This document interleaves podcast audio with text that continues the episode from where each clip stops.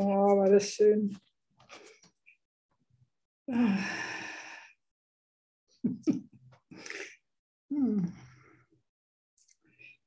Und so wahr, ich liebe euch so. Ich kann gar nichts dagegen machen. Wer würde denn das auch wollen? Wer würde das denn auch wollen?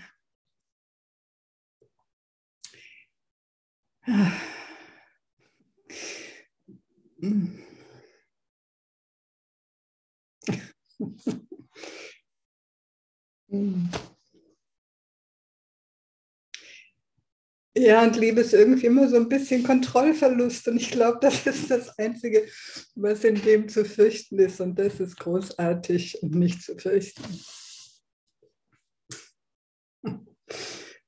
Hm. Yay.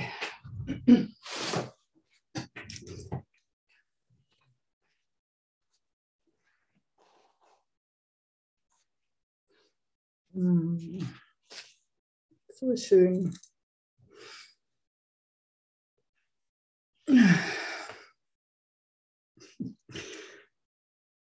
Der schuldlose Sohn Gottes, den man nur lieben kann. Ah.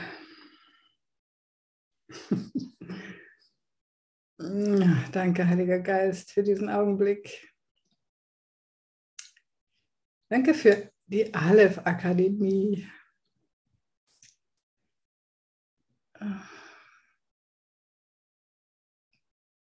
Danke für die Brüder und Schwestern.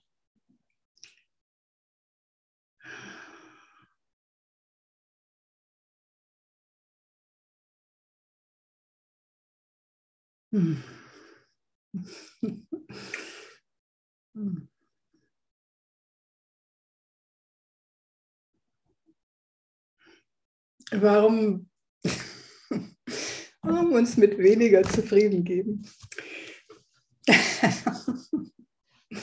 Als so viel Freude und Liebe.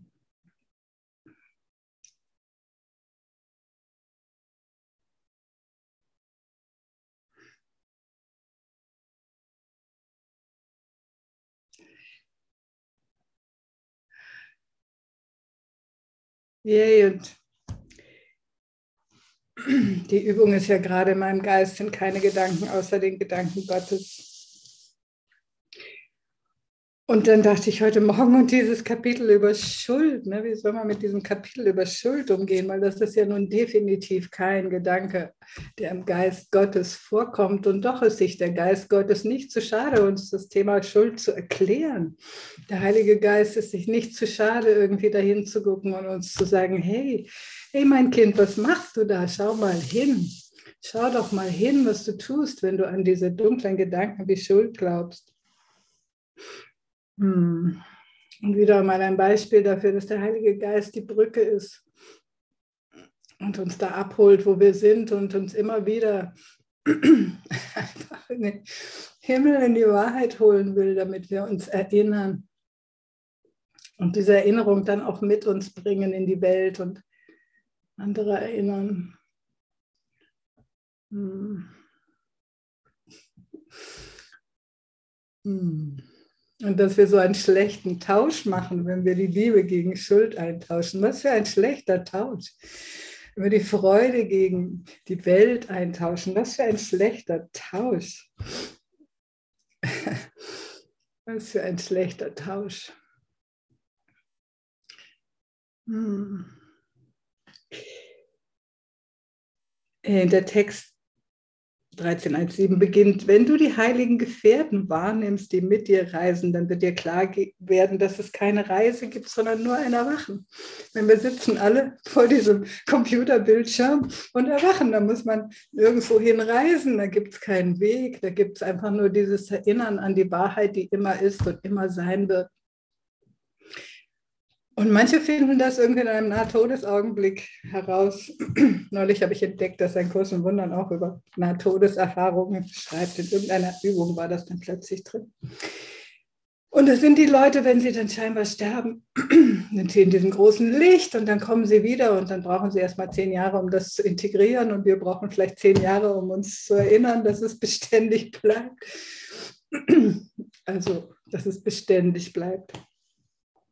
Und doch ist das genau das Gleiche. Wir erinnern uns einfach nur an die Wahrheit, die immer war und die immer sein wird. Und wir, wir integrieren das hier in dieses Leben, damit es so wirklich werden kann und sogar hier in der Dunkelheit auftauchen kann, dass nichts uns daran hindern kann, einfach zu sein, wer wir wirklich sind. Kein Ort, keine Zeit, kein Raum, gar nichts. Dass wir jenseits, jenseits sind und die Wahrheit überall mitbringen. Dass wir diesen Raum von Vergessen verlassen weil das ist das, was das Ego uns anbietet, entweder Vergessen oder Zerstörung. Und das wollen wir einfach nicht mehr.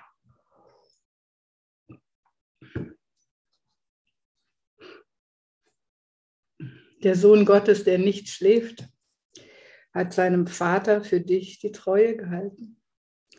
Und der Sohn Gottes in diesem Zusammenhang ist einfach unser, unsere Wirklichkeit.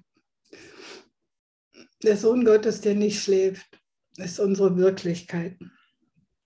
Und dieser, diese Wahrheit noch nicht mal ein Teil von uns. Es ist die Wahrheit, unser wahres Selbst, kann man vielleicht auch sagen, aber das ist so klein. Der Sohn Gottes, der nicht schläft, hat seinem Vater für dich die Treue gehalten. Hm. Also spricht hier der Heilige Geist über unser wahres Selbst, offensichtlich zu dem Teil von uns, der noch nicht voll erkennt oder nicht erwacht ist. Der Sohn Gottes, der nicht schläft, hat seinem Vater für dich die Treue gehalten. Hallo, du schlafendes Teil. Hallo, du schlafendes Teil. Deine Wirklichkeit ist anders. Satz 3, da ist kein Weg, den man bereisen und keine Zeit, durch die man reisen könnte. In der Wirklichkeit gibt es keinen Weg und keine Zeit, keinen Raum, durch den man reisen könnte. Denn Gott wartet nicht in der Zeit auf seinen Sohn, weil er in alle Ewigkeit unwillens ist, ohne ihn zu sein. So sehr liebt uns der Vater, dass er in alle Ewigkeit unwillens ist, ohne uns zu sein. Er könnte das überhaupt nicht aushalten, wenn wir weg wären. Genauso wenig wie wir es aushalten können, ohne den Vater zu sein. Es ist wirklich ein unaushaltbarer Zustand. Es ist nicht auszuhalten. Und deswegen müssen wir es auch nicht aushalten. Denn Gott wartet nicht in der Zeit auf seinen Sohn, weil er in alle Ewigkeit unwillens ist, ohne ihn zu sein. So war es immer. Lass die Heiligkeit des Gottessohnes die Wolke der Schuld wegleuchten, die deinen Geist verdunkelt. Und indem du seine Reinheit als die deine annimmst, lerne von ihm, dass sie die deine ist.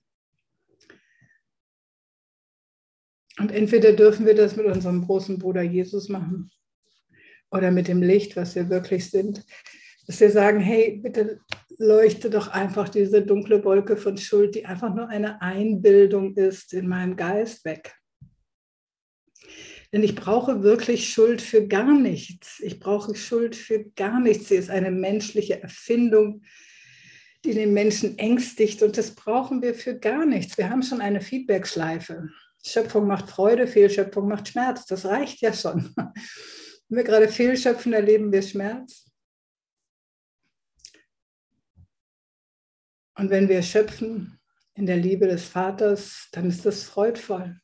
Und mehr Feedback brauche ich gar nicht. Schuld ist einfach nur so ein aufgestöpseltes Etwas, was es überhaupt nicht gibt.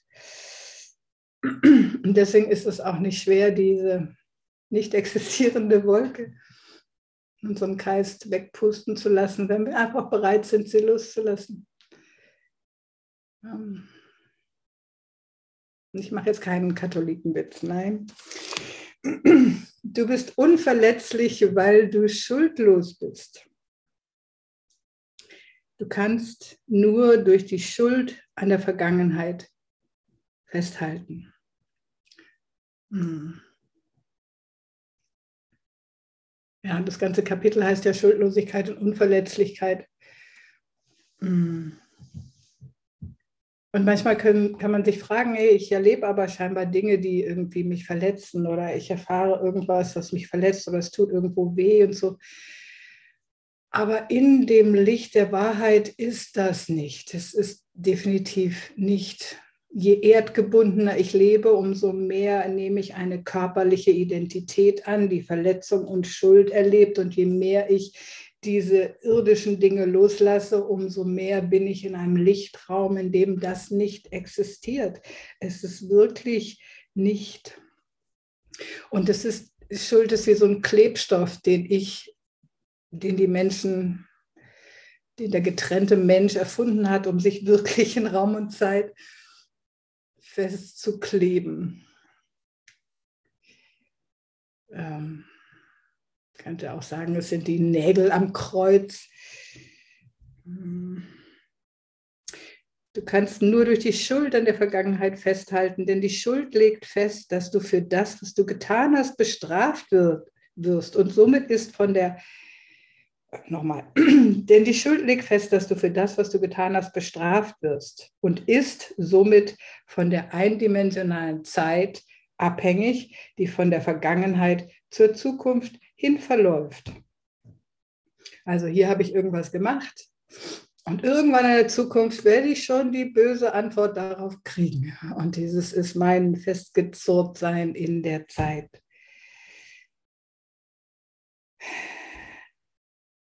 Und wir lernen ja, dass Geben Empfangen ist. Das heißt, wir brauchen gar keine Zeit. Wenn wir irgendwas Blödes geben, empfangen wir das sofort. Und da brauchen wir nicht irgendwelche Schuld in der Zukunft. Das ist schon in dem Moment so ein schlechtes Gefühl, dass wir merken, upsie, das war verkehrt. Lass uns uns korrigieren. Heiliger Geist, bitte hilf uns. Das war keine gute Idee. Ich will stattdessen lieben und stattdessen auf das Licht schauen. Und deswegen brauche ich auch diese Zeit gar nicht, die, die Schuld irgendwie da nochmal aufmacht, um in der Zukunft auf irgendwas Blödes zu warten. Und das, das Interessante ist, dass die Leute, die irgendwie dieses, an, dieses, an dieses Schuldgefühl kleben, die kleben auch an den Götzen, über die wir noch später was lesen. Weil die Götzen sind die Dinge, durch die ich versuche, die in die Zukunft geschmissene Bestrafung von mir abzuwenden, indem ich jetzt in der Gegenwart irgendwas Schönes tue oder mich selber schütze mit Geld oder Dingen, die irgendwie verhindern sollen, dass meine negativen Gedanken dann wieder zu mir kommen, irgendwann mal. Ah, und das ist alles so anstrengend und kompliziert. Es ist so anstrengend und kompliziert. Ich brauche diese ganzen Götzen in dem Maße nicht, wie ich von diesen Gedanken von und auch die ganze Verteidigung nicht in dem Maße, wie ich wirklich von diesem, dieser Idee von Schuld loslassen kann.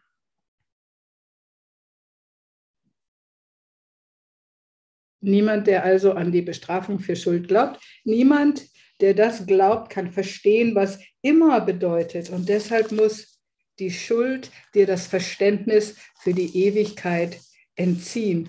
Weil ja, das mit dem immer ist sowas. Ne? Wir wollen ja so gerne, das Ego möchte so gerne irgendwas in dieser Welt, was endlich mal hält, ne? sowas Beständiges. Wir wollen sowas Beständiges hier in der Zeit machen, ne? was uns dann hält und schützt und so weiter. Aber ist es nicht super, dass dies hier nicht beständig ist, dass hier alles sich ständig wieder verändert, damit wir uns nie wirklich an Raum und Zeit nageln können? Genau, aber in, indem ich an diese Schuld glaube und versuche, die Bestrafung irgendwie dann noch unbewusst ist es ja viel abzuwenden, die in der Zukunft vielleicht auf mich zukommt und äh, meine eigenen Verteidigungsmechanismen und Abwehrstrukturen dagegen bastel und baue, sinke ich mit meinem Geist immer mehr so in diesen Raum von Zeit und Raum, was aus der Sicht der Ewigkeit völlig unwirklich ist. Aber da drin ist mir die Ewigkeit unwirklich. Das immer ist mir unwirklich. Ja, sogar die Gegenwart wird ja unwirklich in diesem Vorgang, der mit Schuld zusammenhängt. Und der nächste Satz ist, du bist unsterblich, weil du ewig bist und immer muss auch jetzt sein. Du bist unsterblich, weil du ewig bist und immer muss jetzt sein. Das Licht ist ewig und unsterblich und immer muss auch jetzt sein, weil sonst wäre ja eine, ein Loch in immer. Und es gibt kein Loch in immer.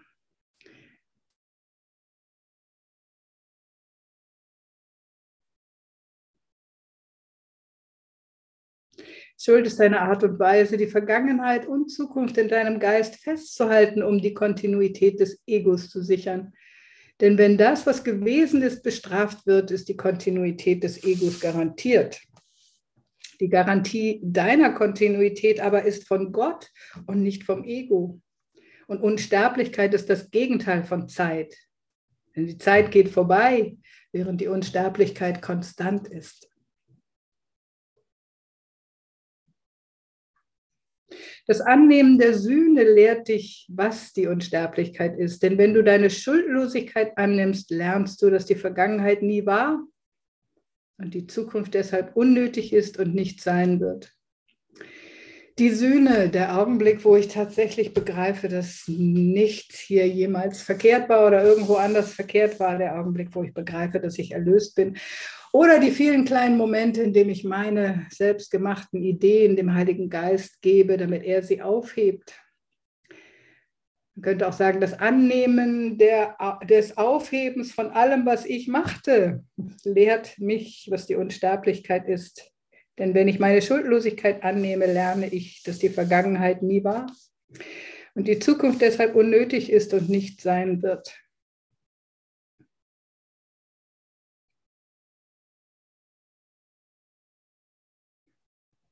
Genau.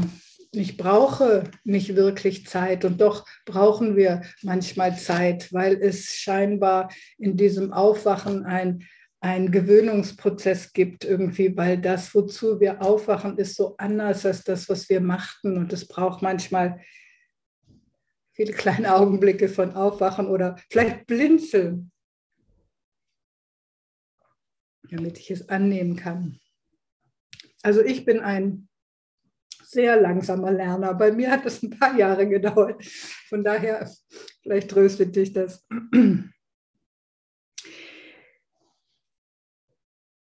Neuntens, das Annehmen der Sühne lehrt dich, was die Unsterblichkeit ist. Denn wenn du deine Schuldlosigkeit annimmst, lernst du, dass die Vergangenheit nie war, die Vergangenheit, die wir uns vorgestellt haben und die Zukunft deshalb unnötig ist und nicht sein wird. Innerhalb der Zeit wird die Zukunft immer mit Buße in Verbindung gebracht. Und die Schuld könnte das Gefühl des und nur die Schuld könnte das Gefühl eines Bedürfnisses nach Buße wecken. Das ist aus meiner Sicht wie so ein verzerrter Liebesimpuls. Oh, jetzt habe ich es verkehrt gemacht, jetzt büße ich mal dafür. Erlaub mal ein bisschen, dass ich mich schlecht fühle. Lass mal ein bisschen Todesgedanken kommen, ein bisschen Selbstangriff. Ähm, aber die Liebe kennt keine Buße. Die Liebe ist einfach in diesem, okay, ich dehne mich wieder aus und ich liebe einfach wieder. Es braucht nicht. Ja, und manchmal ist es vielleicht in einem zwischenmenschlichen Kontext auch okay zu sagen, hey Mann, irgendwie tut mir leid, irgendwie, wenn du dich jetzt komisch fühlst oder so. Ich finde das, ähm, für mich ist es stimmig, das zu tun. Aber auch das ist keine, es ist keine Buße, es ist einfach eine Rückkehr zur Liebe. Ich muss nicht, ähm, Ah, da gibt es so viele tief, tief verwurzelte christliche Ideen. Ich meine, es gibt irgendwie in Südamerika gibt es Leute, die sich tatsächlich an Ostern als Kreuz nageln lassen, so richtig körperlich und so. Ich meine, so die Idee, dass Leiden uns befreit, das sitzt irgendwie teilweise so tief und dass wir Anteil nehmen können oder müssen sogar am Leiden Christi, damit wir hilfreich sein können, ist, ist eine Idee. Ist, deswegen glaube ich, ist der Kurs so dick, weil das so tief sitzt in uns, dass wir einfach so die Idee haben, dass Leiden uns befreit. Wenn wir uns mit, dem, mit der Idee von, was ist eigentlich der Tod, dann ist das ja jede, jedes emotionale Gefühl, was runtergeht, ist irgendwie immer noch ein Glaube daran, dass wenn ich meine Energie runterfahre, wenn ich irgendwie ein bisschen Buße tue, wenn ich mich eine Weile schlecht fühle dafür, Manche Eltern haben gesagt, schäm dich, wenn wir irgendwas verkehrt gemacht haben. Scham ist irgendwie ganz nah bei Schuld. Das ist irgendwie so ein Ding von, oh, wenn irgendwas scheinbar schiefgelaufen ist aus meiner Sicht, dass ich dann so runtergehe in meiner Energie oh, wie lange wollen wir denn runtergehen in unserer Energie? Wie dunkel wollen wir uns denn noch machen? Das ist die andere Richtung. Wir müssen zum Vater laufen. Wir müssen sagen, hey, Heiliger Geist, hier ist was, das muss ich korrigieren, das musst du korrigieren. Ich weiß gar nicht, was das ist, aber ich muss die Sühne annehmen. Ich muss zum Vater laufen und nicht von ihm weg. Ich muss zum Vater laufen und nicht von ihm weg. Hey, hier ist dieses schwere, dunkle Ding, diese Wolke, diese Idee, diese konkrete Manifestation von irgendwas, was einfach noch nicht Liebe ist. Und Vater, Heiliger Geist, nimm du das und löst das für mich auf. Oder bitte ein Wunder an dieser Stelle und nicht Buße tun. Ah. Also nur die Schuld könnte das Gefühl eines Bedürfnisses nach Buße wecken die Schuldlosigkeit des Gottessohnes als die deine anzunehmen, ist deshalb Gottes Art, dich an seinen Sohn zu erinnern und an das, was er in Wahrheit ist. Und dann nochmal die Erinnerung, ich kann nicht für jemand anders etwas akzeptieren, was ich für mich nicht akzeptiere und umgekehrt, weil sehen ist für mich annehmen es ist ja eine Wahrnehmung. Ich nehme für wahr an, was ich da sehe. Das heißt, wenn ich nicht die Schuldlosigkeit auch in meinem Bruder sehe, in jedem Gottessohn sehe, nehme ich ja immer noch wahr, ich nehme für wahr, dass Schuld irgendwo existiert. Es muss also ganzheitlich abgegeben werden, es muss ganzheitlich losgelassen werden, es muss komplett aus meiner Wahrnehmung verschwinden. Es ist niemand schuldig. Und das erinnert mich, das ist ja ständig die Erinnerung, nein, das kann nicht wahr sein, da ist auch das Licht, nein, das kann nicht wahr sein, da ist mein Bruder, nein, das kann nicht wahr sein, was ich gerade sehe, bitte korrigiere meine Wahrnehmung. Unser Problem ist ja immer nur unsere Wahrnehmung und nicht die Wirklichkeit. Die Wirklichkeit ist unendlich gütig und immer für uns. Das Problem ist doch immer nur unsere Wahrnehmung lese den Satz nochmal, die Schuldlosigkeit des Gottessohnes als die deine anzunehmen, ist deswegen gottesartig an seinen Sohn zu erinnern und an das, was er in Wahrheit ist. Denn Gott hat seinen Sohn nie verurteilt, da er schuldlos ist, ist er ewig. Und wenn wir so sein wollen, wie Gott uns schuf, dann heißt das, wie Gott zu sein. Und das bedeutet, dass wir genauso wenig urteilen wie er und genauso wenig Schuld in irgendjemand sehen wie er. Wie Vater, Mutter Gottes jemals tun würde. Weil Gott das nicht kennt, dürfen wir es auch nicht kennen. Wir dürfen alles verlernen, was Gott nicht kennt. Ein guter Ansatz dahin ist, was würde die Liebe jetzt sehen oder was würde die Liebe jetzt tun. Aber letztendlich ist es mich zu erinnern, dass ich so geschaffen bin, wie Gott ist. Das heißt, Dinge, die in seinem Heiligen Geist nicht sind, die können in meinem Heiligen Geist auch nicht sein. Jedenfalls in meinem Heiligen Geist nicht für wirklich gehalten werden. Nicht für wirklich gehalten werden. Offensichtlich ist ja Jesus oder der Heilige Geist, der diesen Kurs gegeben hat, beschreibt uns ja diese Schuld, aber an keiner Stelle irgendwie wird irgendwie die Idee wachgerufen, dass das irgendwie wirklich wäre. Es ist nur ein Hirngespinst, eine Wolke. Zehntens, du kannst die Schuld nicht dadurch auflösen, dass du sie wirklich machst und dann für sie sühnst.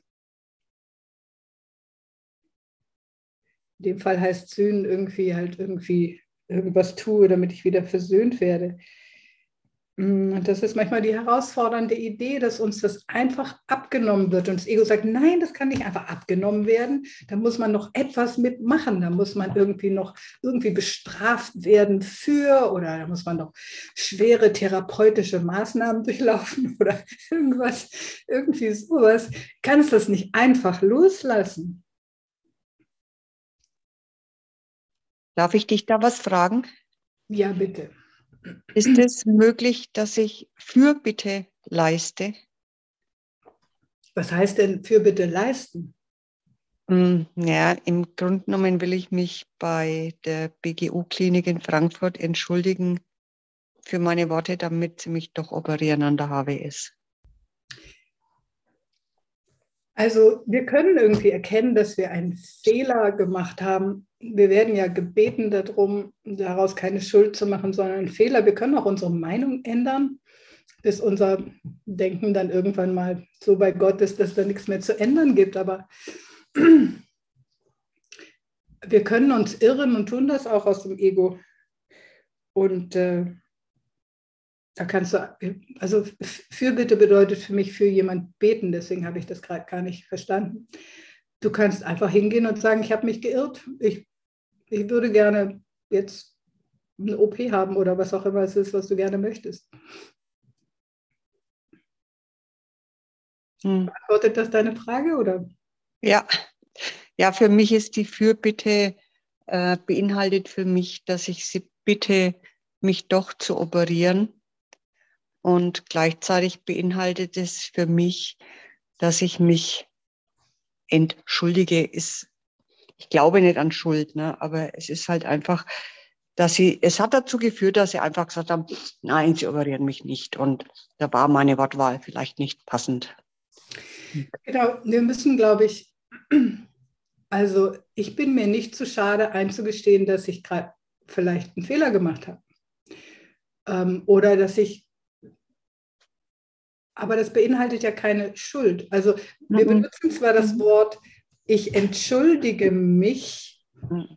Das geht. Ähm, aber es, also Schuld bedeutet, dass ich einen Fehler gemacht habe, der tatsächlich gegen Gottes Gesetze verstoßen hat und dass das vor allen Dingen nicht wieder verändert werden kann, außer durch Strafe und Leiden, die abgesessen werden. Ähm, genau. Und aber einen Fehler machen, wir können alle mal einen Fehler machen oder wir können die Idee haben, dass das gerade falsch war. Und wir können den Heiligen Geist bitten, uns da zu korrigieren oder uns ein Wunder zu schenken oder einen Weg vorwärts oder irgendwie so. Mhm. Ähm, also in dieser Welt kommt das mal vor.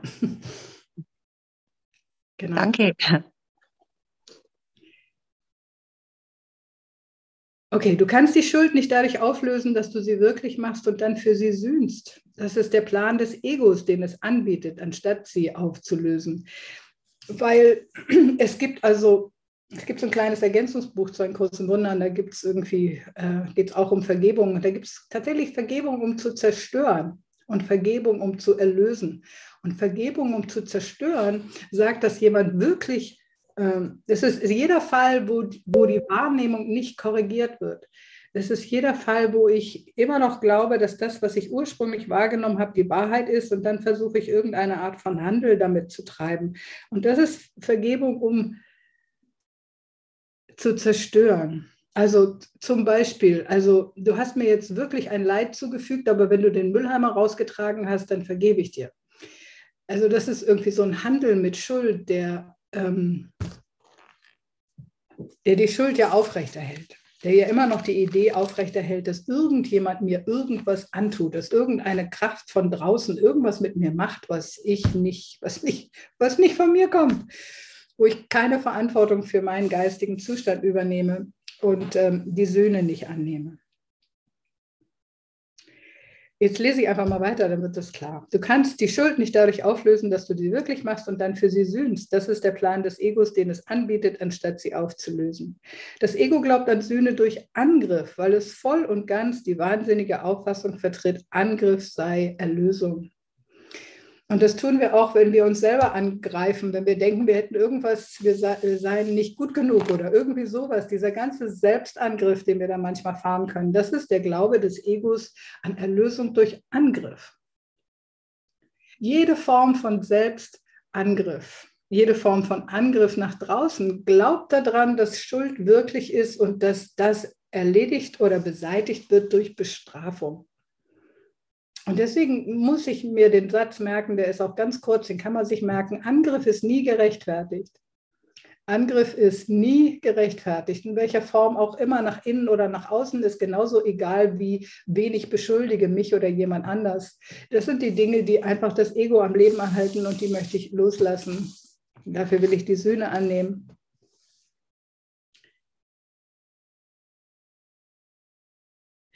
Ich lese weiter. Und du, dem die Schuld lieb und teuer ist, musst es auch glauben, Klammer auf, dass Angriff Erlösung ist, Klammer zu.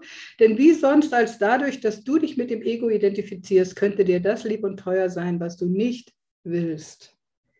Schuld ist immer ein Zeichen, dass ich gerade mit dem Ego gehe und sie ist immer unwirklich. Ich brauche immer eine Korrektur meiner Wahrnehmung. Das Ego lehrt dich, Text weiter, dich selbst anzugreifen, weil du schuldig bist. Und das muss die Schuld vermehren. Denn Schuld ist das Ergebnis von Angriff. Hast du dich schon mal schlecht gefühlt, wenn du dich selbst angegriffen hast? du hast dich dann für das Angreifen angegriffen und irgendwann hast du gemerkt, dass das eine Spirale ist, wo du nicht lang gehen willst, weil das nicht hilft. Das, das, das Kostbarste, was du lernen kannst, ist auf irgendwelche Fehler, die du scheinbar machst oder irgendwas, irgendwelche Ideen, Selbstkonzepte mit Barmherzigkeit zu reagieren. Einfach mit Barmherzigkeit und mit der größten Geduld, die du aufbringen kannst. Yay, ich bin auf dem Weg, nicht ich bin nicht gut genug. Yay, ich bin, ich bin Gottes geliebtes Kind und nicht irgendwie, was das Ego mir gerade ins Ohr pfeift und ich will mich nicht angreifen. Weil auch da ist Angriff nie gerechtfertigt. Angriff nie ist, ist nie gerechtfertigt. Stell dir also einfach ein Beispiel aus dem Leben. Würdest du ein Kind angreifen, weil es noch nicht laufen, aber krabbeln kann? Ich meine, würde doch niemand tun. Und aus der, aus der Sicht des himmlischen Vaters bist du immer vollkommen im Werden. Egal, wo du gerade in deinem Erwachen stehst, du bist immer vollkommen am richtigen Platz, zur richtigen Zeit und mit unendlicher Geduld und Liebe und Barmherzigkeit schaut er auf dich und sagt, hey, du bist mein Sohn, an dem ich wohlgefallen habe. Du bist mein Sohn, an dem ich wohlgefallen habe. Du bist mein Augapfel meine einzige Sehnsucht. Du bist das, was ich erschuf und du bist immer noch vollkommen, so wie ich dich erschaffen habe. Und meine Schöpfung war großartig und ist großartig und wird es immer sein, weil meine Schöpfung ist ewig. Meine Schöpfung ist ewig. Und mit der gleichen inneren Einstellung wollen wir einfach auf uns selber schauen und du kannst ja immer fragen, himmlischer Vater, wie siehst du mich? Heiliger Geist, wie siehst du mich? Jesus, wie siehst du mich?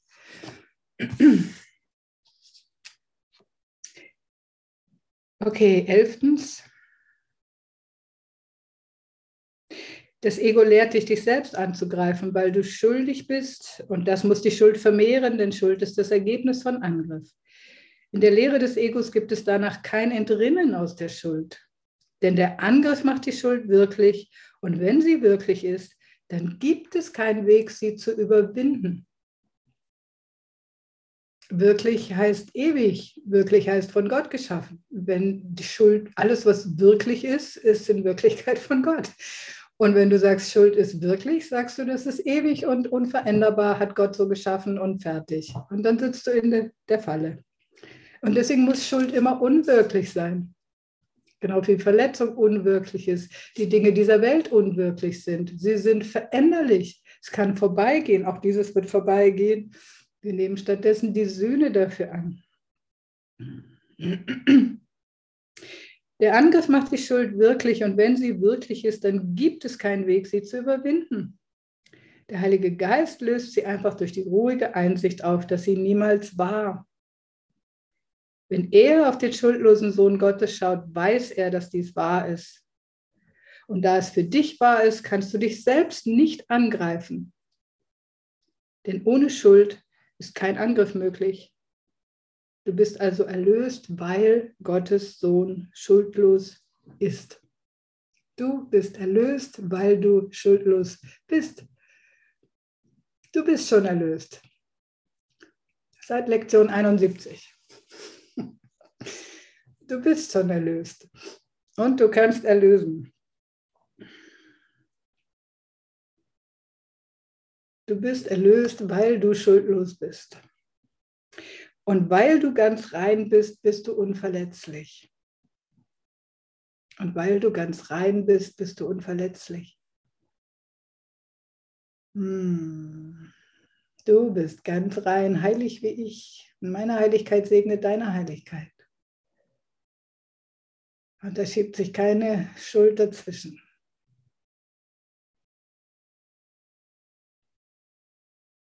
Ich meine, das ist so kostbar, was an großen Wundern uns hier anbietet. Es ist so kostbar.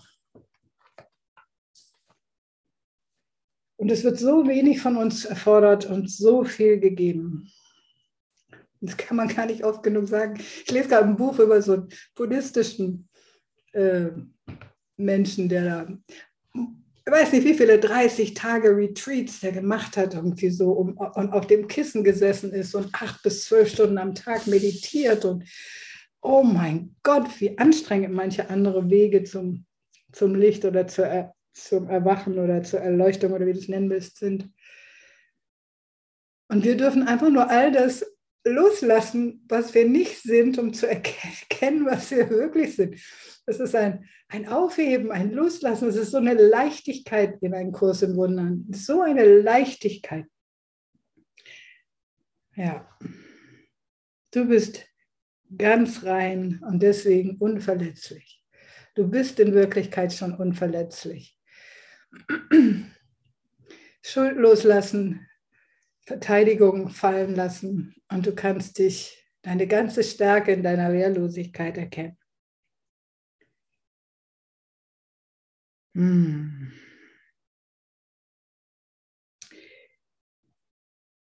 Ich lese mal weiter. Der schuldlose Sohn Gottes.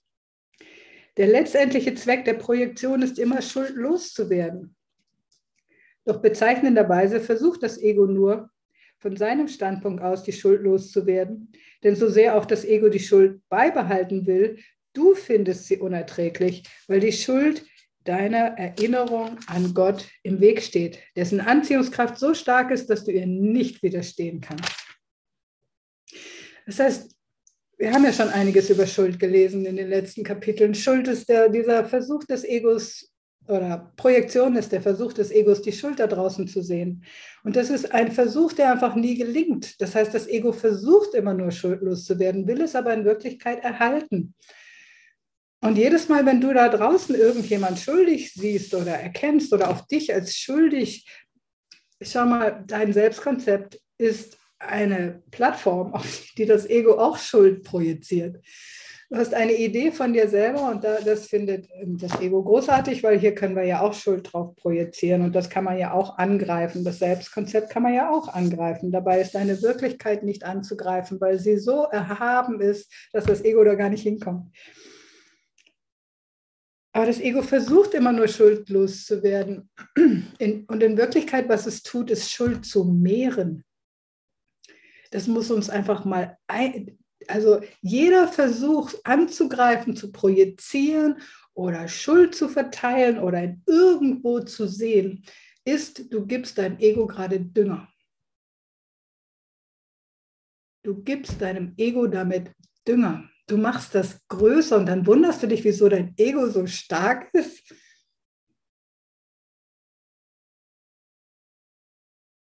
Das ist so stark, weil du so stark bist. Aber wenn wir mit einem Kurs in Wundern gehen, finden wir irgendwann mal finden wir es unerträglich, weil wir uns eigentlich in Wirklichkeit an Gott erinnern wollen. Und dann gehen wir von der Schuld wieder weg und dann vergeben wir und dann, ah Gott, ah, wie großartig, ich kann wieder bei dir sein und in der Liebe. Und wir dürfen einfach da nicht mehr hingehen, einfach nicht mehr, nicht mehr dahin gehen. Wir können aber Schuld nicht loslassen, ohne unsere Gefühle von Verletztheit loszulassen oder die Idee, dass jemand anders verletzt ist oder ohne Angriff loszulassen. Und das bedeutet auch Projektion loslassen. Das heißt, dieses ganze Paket von Schuld, Angriff, Projektion, das muss in einem losgelassen werden. Weil das ist die Hauptdynamik, mit der das Ego sich erhält. Niemand ist schuldig, ich habe nur eine falsche Wahrnehmung. Heiliger Geist, korrigiere meine Wahrnehmung. Gott ist die Liebe, in der ich vergebe zeig mir, was da ist für einen Film, der gerade getriggert ist. Heiliger Geist, brauche ich ein Wunder dafür. Das ist die Art und Weise, wie wir in unserem neuen Denksystem damit umgehen. Und das andere muss komplett als Gesamtpaket losgelassen werden. So, in dieser Frage von Schuld, Schuld loslassen, auf Seite 240 oben. In dieser Frage findet dann die tiefste aller Spaltungen statt. Denn wenn du die Schuld beibehalten sollst, worauf das Ego beharrt, dann kannst du nicht du sein. Dann kannst du nicht du sein. Dann kannst du nicht die Liebe sein. Und dann bist du ja lieblos und schuldig Oder jemand anders ist lieblos und schuldig und bietet dir nicht gerade die beste Gelegenheit, deinen Geist aufzuräumen. Wenn du die Schuld beibehalten sollst, dann kannst du nicht du sein. Was für ein schlechter Tausch. Schuld gegen Liebe tauschen ist so ein schlechter Tausch.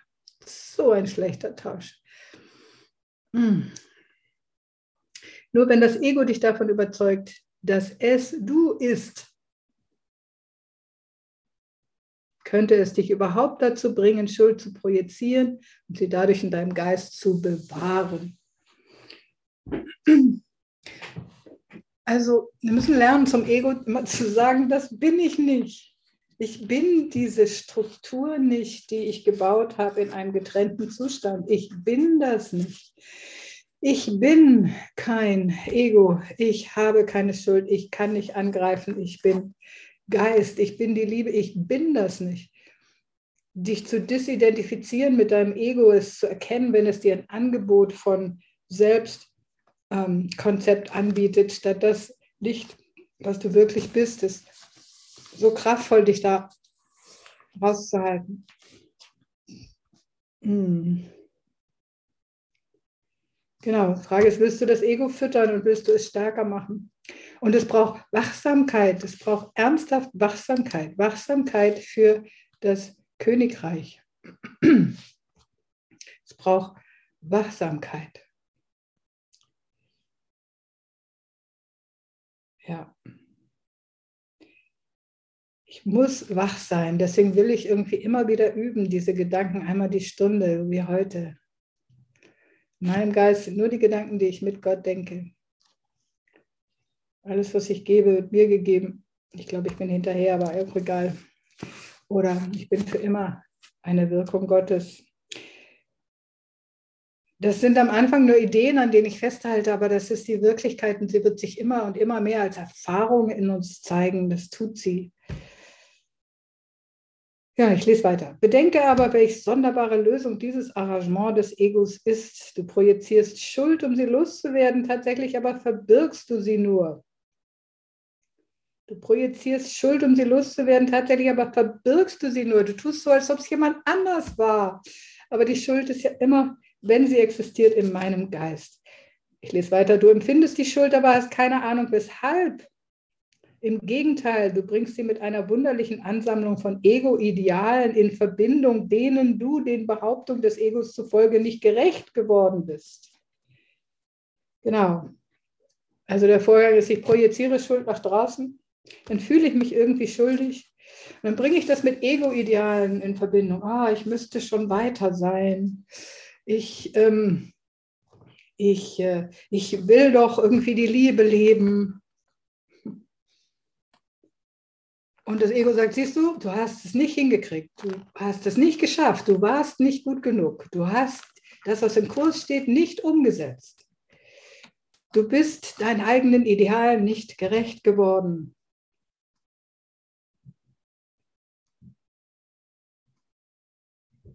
Ist es nicht so? Ich müsste schon weiter sein. Und dabei ahnst du nicht, dass du dem Sohn Gottes nicht gerecht geworden bist oder nicht gerecht wirst, wenn du ihn als schuldig ansiehst. Da du glaubst, dass du nicht mehr du selber bist, merkst du nicht, dass du dir selber nicht gerecht wirst. Dass du dir selber nicht gerecht wirst. Indem ich mich haue, wenn ich noch nicht weit genug bin, scheinbar, oder ungenügend oder ich es nicht richtig gemacht habe, hole ich mich nur in den Raum, wo ich glaube, dass ich das Ego bin. Und in dem Raum gibt es keine Erlösung. Da ist, da ist die Wahrheit für mich unwirklich geworden. Ich darf mich wieder an die Wahrheit erinnern und sie einfach nehmen, wie sie ist und mir einfach erlauben zu sein, wie Gott mich schuf. Es ist einfach ein Aussteigen aus einem Film, aus einem schlechten Traum, aus einem Albtraum, der nicht wirklich ist. Es ist eine falsche Sichtweise, es ist eine Verwirrung im Geist, es ist eine Verzerrung der Wirklichkeit. Es ist eine, eine äh, Glaube an den Tod, ein Glaube an Schuld, eine Identifikation mit etwas, was ich nicht bin und ich muss das nicht tun. Aber ich brauche Wachsamkeit. Okay, Heiliger Geist, ich brauche hier ein Wunder. Das Wunder kann ganz konkret sein. Das kann einfach nur in meinem Geist auftauchen. Ich will die Sühne annehmen für mich, weil offensichtlich bin ich gerade auf dem falschen Weg.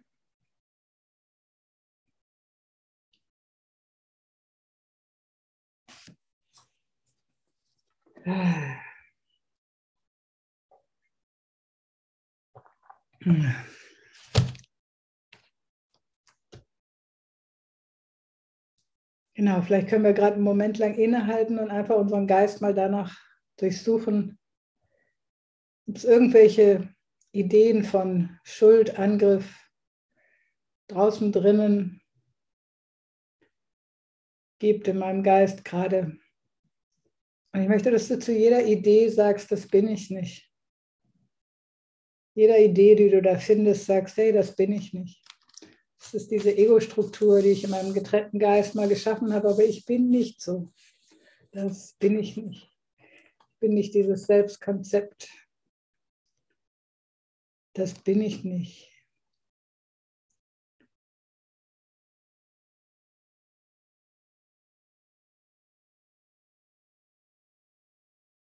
Hm. Hm. Und gleichzeitig auch diese komischen Ego-Messlatten von nicht gut genug, nicht weit genug, nicht heilig genug, nicht liebevoll genug. Auch das bin ich nicht. Das brauche ich auch nicht.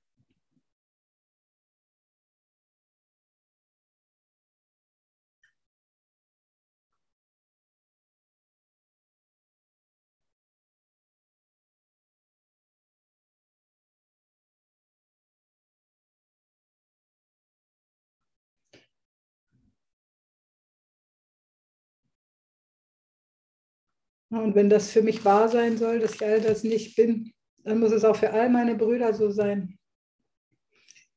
Jegliche Schuld oder irgendwas, was ich angreifen wollen würde oder könnte, all das, mein Bruder, bist du nicht.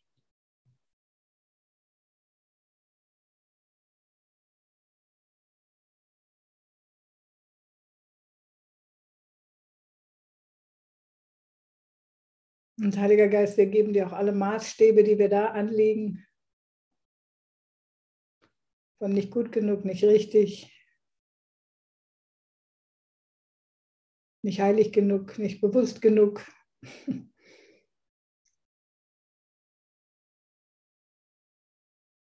All das ist unwirklich, das heißt nicht wahr.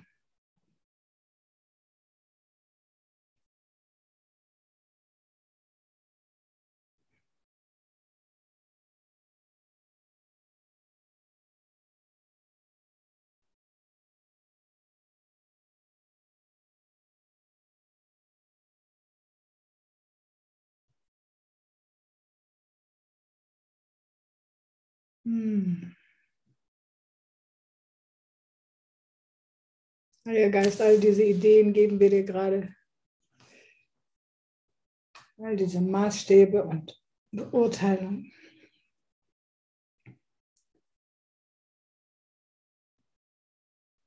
Und heiliger Sohn Gottes, jetzt wollen wir aus deinen Augen schauen.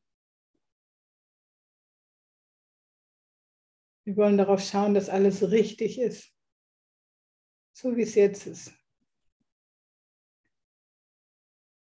Die Vollkommenheit in diesem Augenblick entdecken.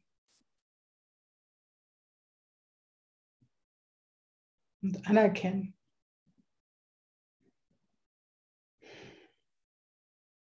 Und anerkennen.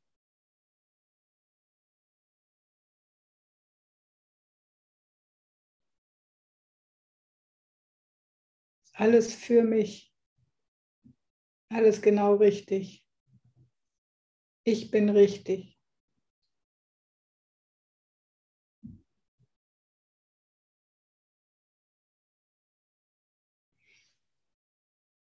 Ich bin richtig. Du bist richtig.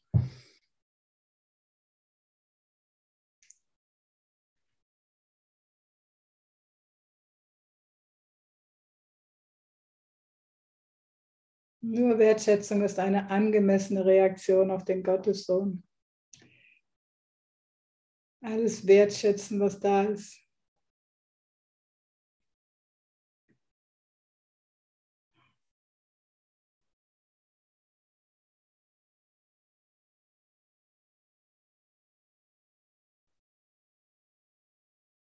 Alles wertschätzen, was da ist.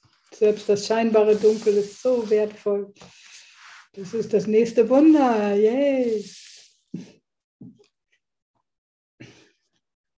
Alles ist so richtig. Ich bin richtig. Du bist richtig.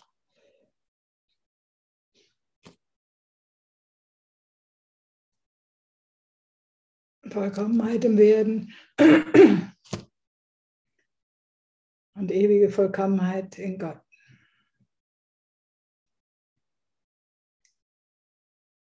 So richtig,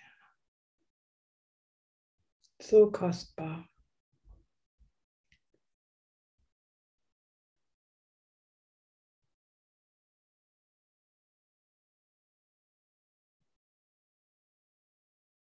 die einzig mögliche Situation in diesem Augenblick. Die richtige, vollkommene Jetzt, heilige Jetzt-Situation.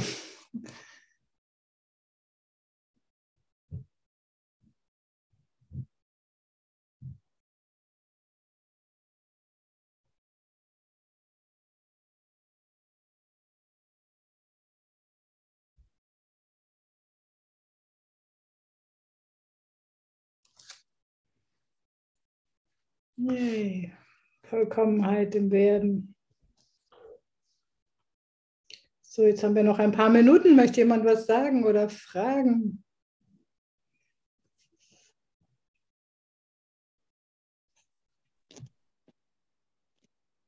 Einfach nur Danke sagen für dein Sein. Hm. Yay, gleichfalls.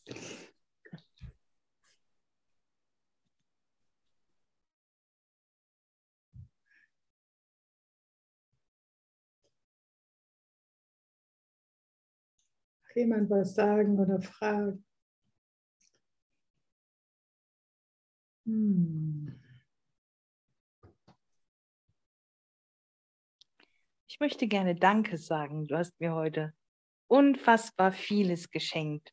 Mhm. Ganz, ganz vieles. Ich bin wieder da. Juhu! Yay! Wir sind wieder da. Ein Grund zum Feiern. Absolut. Juhu fünf Tage Glaubenskrise, wir sind hart. Wow. Ja, ja. Und wow. dabei hat das alles keine Bedeutung, so ein Scheiß. Yay, genau. Der Scheiß hat immer keine Bedeutung. Und die Bedeutung, die hast du, dass du wieder da bist, ist so ein Geschenk. so schön. Genau. Alles, was vom Ego kommt, muss immer wieder bedeutungslos sein. Das ist ja der Grund, warum wir diese ersten beiden Lektionen haben. Das ist das, was wir sehen da draußen und das, was wir in unserem Geist haben, was Ego ist, dass das keine Bedeutung hat. Und dann lassen wir die Bedeutung Gottes da drauf schreiben, die Bedeutung Gottes da drauf schreiben. Und das ist, dass Vollkommenheit immer noch vollkommen ist, dass wir uns nicht verändert haben und dass die wirkliche Welt immer noch unendlich gütig ist und für jeden genau das beinhaltet, was er braucht, genau den richtigen Schritt, genau die richtige Lernlektion, genau das, was perfekt gerade ist. Und dass diese Welt hier ein Platz ist, wo der Gottessohn erlöst werden kann. So oft, bis er nicht mehr einschläft einfach. Wir erwachen doch so oft, bis wir nicht mehr einschlafen.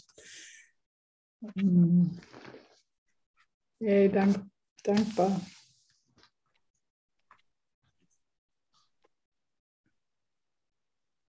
Okay. Darf ich auch was kurz sagen? Ja, Marie. Ja, hallo, ja. Dennoch ähm, hat man Bedürfnis natürlich am liebsten diesen Kapitel zu überspringen. Ich ja, ich weiß, ich habe gemerkt, dass es sehr langsam wurde im Lesen. Ne? Einige Lehrer haben gar nicht aus dem Kapitel vorgelesen, dachte, oh, krass, Genau, es ist so schwer, Tamari. Ja, ja, ja, ich habe es nach. Ich, äh, am liebsten, das ist, kommt mir diese unbewusste Schuld und alles diese, was da steckt, kommt mir wie so ein dunkles Keller vor, vor voller Spinnenweben und Dreck und Schmutz äh, von Jahrtausenden. Ich möchte ja. am besten Tür zuschließen und, und sagen, jetzt machen wir einfach nächsten Kapitel, weil das ist schon so schwer, so genau. schwer. Aber der Keller wird nicht aufgeräumt, wenn wir nicht hingucken. Mhm. Wenn das Kapitel 13 da nicht drin sein sollte in dem dicken Buch, dann wäre das da nicht drin.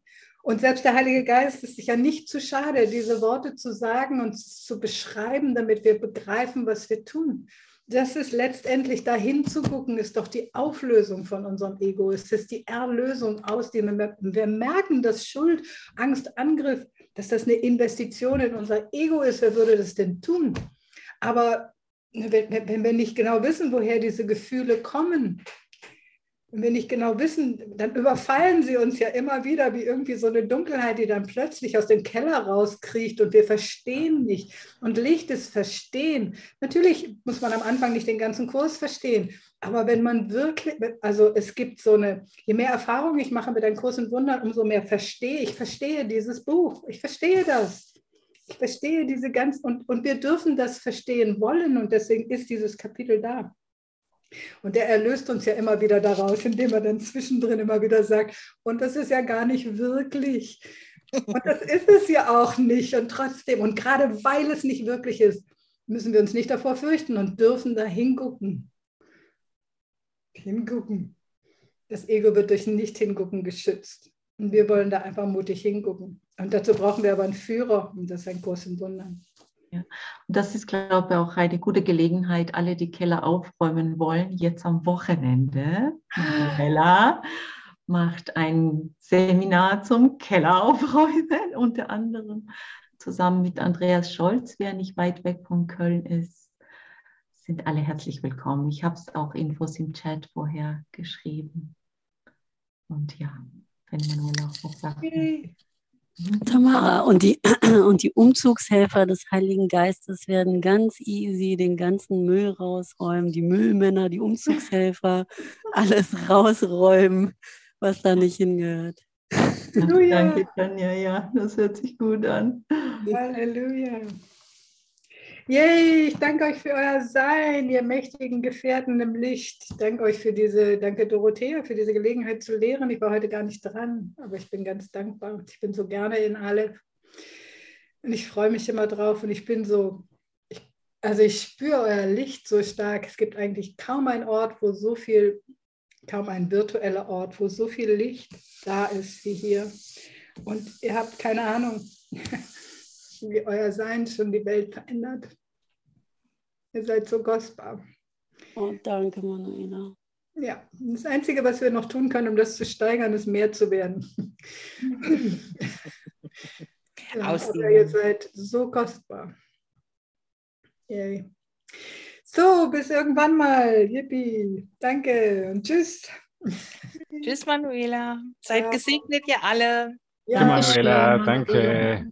Tschüss. Danke, tschüss. Danke. Mach's gut.